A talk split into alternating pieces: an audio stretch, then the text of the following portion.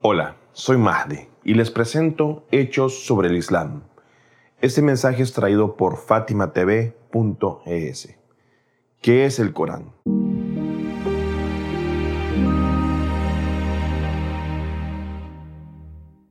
Básicamente el Corán es aquella escritura sagrada que todos los musulmanes del mundo tienen en su hogar.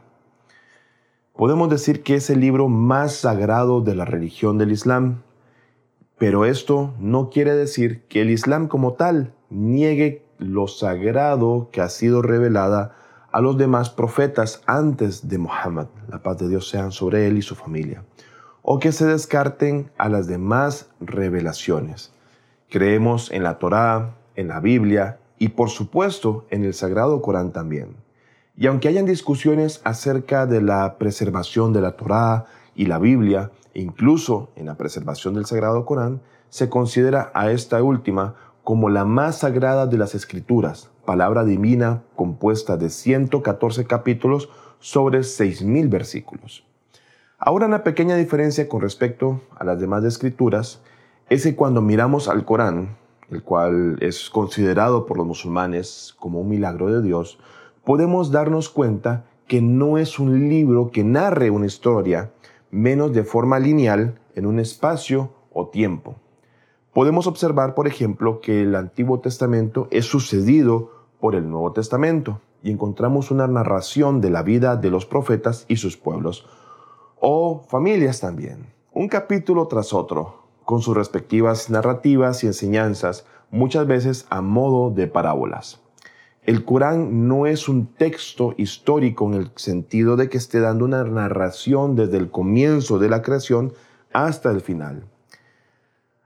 Esperaría alguien, por dar un ejemplo, encontrar en el Corán un capítulo que abra el libro de apertura y que hablase acerca de la creación de la humanidad, pero en el caso del Corán no, este no funciona así.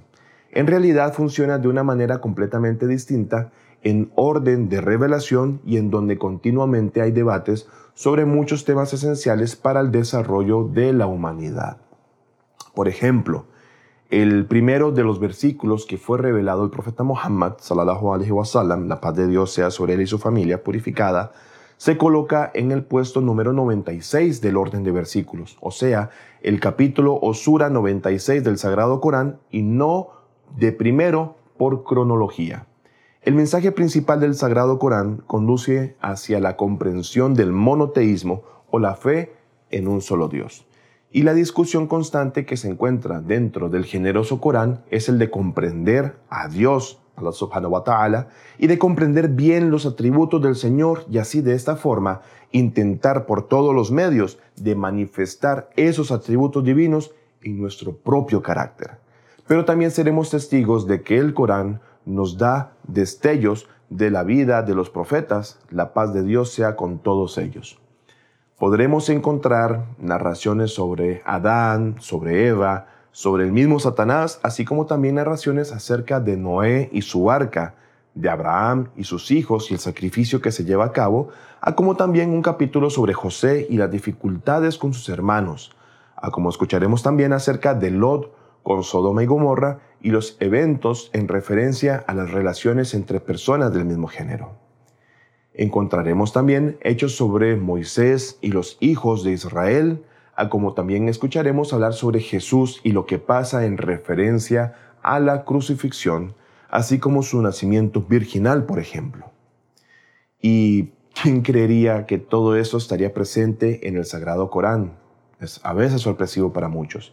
Y esa pregunta sale a relucir ya que aún hoy día hay muchos no musulmanes que piensan que el Islam es algo relacionado al arabismo, o sea, Islam árabe, y que lo árabe por consiguiente no tiene absolutamente nada que ver con el cristianismo o el judaísmo, siendo todos estos un camino para tratar de comprender el mensaje de Dios a través de todos los ejemplos proféticos.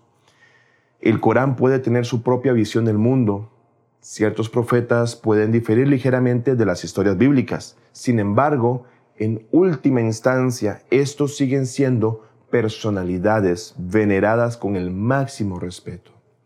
Pero el Corán habla solo no solo, perdón, de narrativas acerca de la historia o de la vida de sus profetas, también hay un mensaje ético que se debe de llevar y cumplir, como por ejemplo el cómo tratar a nuestros padres. El Corán podrá darte claves de cómo tratar a padres difíciles, a como también padres sencillos o fáciles, o de cómo tratar a los miembros de tu familia, o de cómo también tratar, por ejemplo, a los vecinos, a los pobres, a los huérfanos y demás necesitados. Así nos enseña también a cómo tener un sistema ejemplar de caridad y cómo desarrollar un sistema económico justo capaz de eliminar esa injusticia del propio sistema financiero y por ende también eliminar la pobreza que existe en muchas sociedades.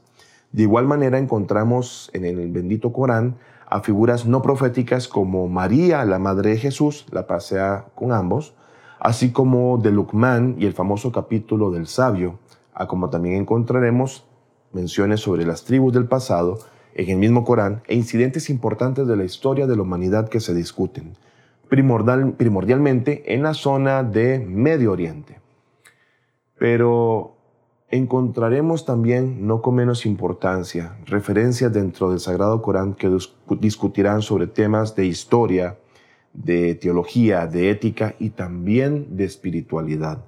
Por lo tanto, cuando uno mira dentro del Sagrado Corán, veremos que no es solamente un libro con cuentos sobre la historia de la humanidad, sino más bien un libro del que todos los musulmanes deben de tomar lecciones para enriquecer su propia vida y también la de otros.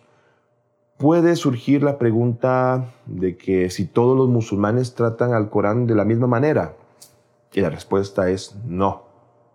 Hay quienes no lo leen en lo absoluto, hay quienes lo sacan a relucir solamente en bodas o en funerales, a como otros quienes lo recuerdan siempre a través de sus oraciones diarias, mediante la recitación de algunos capítulos cortos.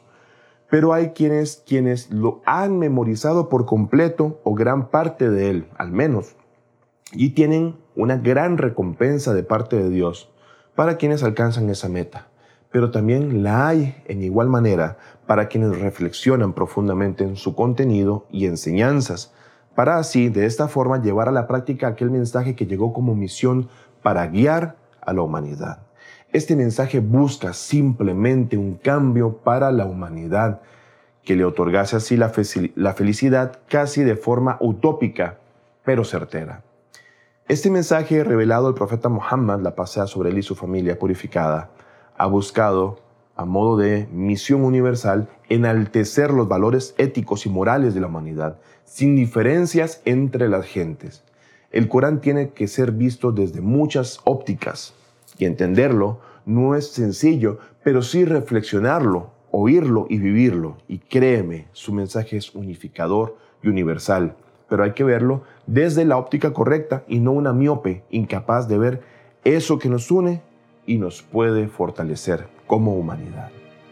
No me queda más que agradecer su atención a esta transmisión que semana a semana intentamos sea de provecho, no sin antes recordarles que pueden encontrar esta transmisión y mucho más contenido en las cuentas de Fátima TV por Spotify, iTunes, Google Podcast y SoundCloud. Además recuerda suscribirte a nuestro canal de YouTube, danos like, activa la campanilla y mantente al día con esos encuentros.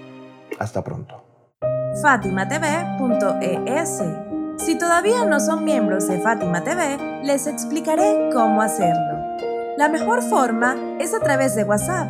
Agrega a los contactos de tu celular el número de Fátima TV y envíanos tu nombre por esa misma vía. Nuestro número es más 54 938 15 39 0737.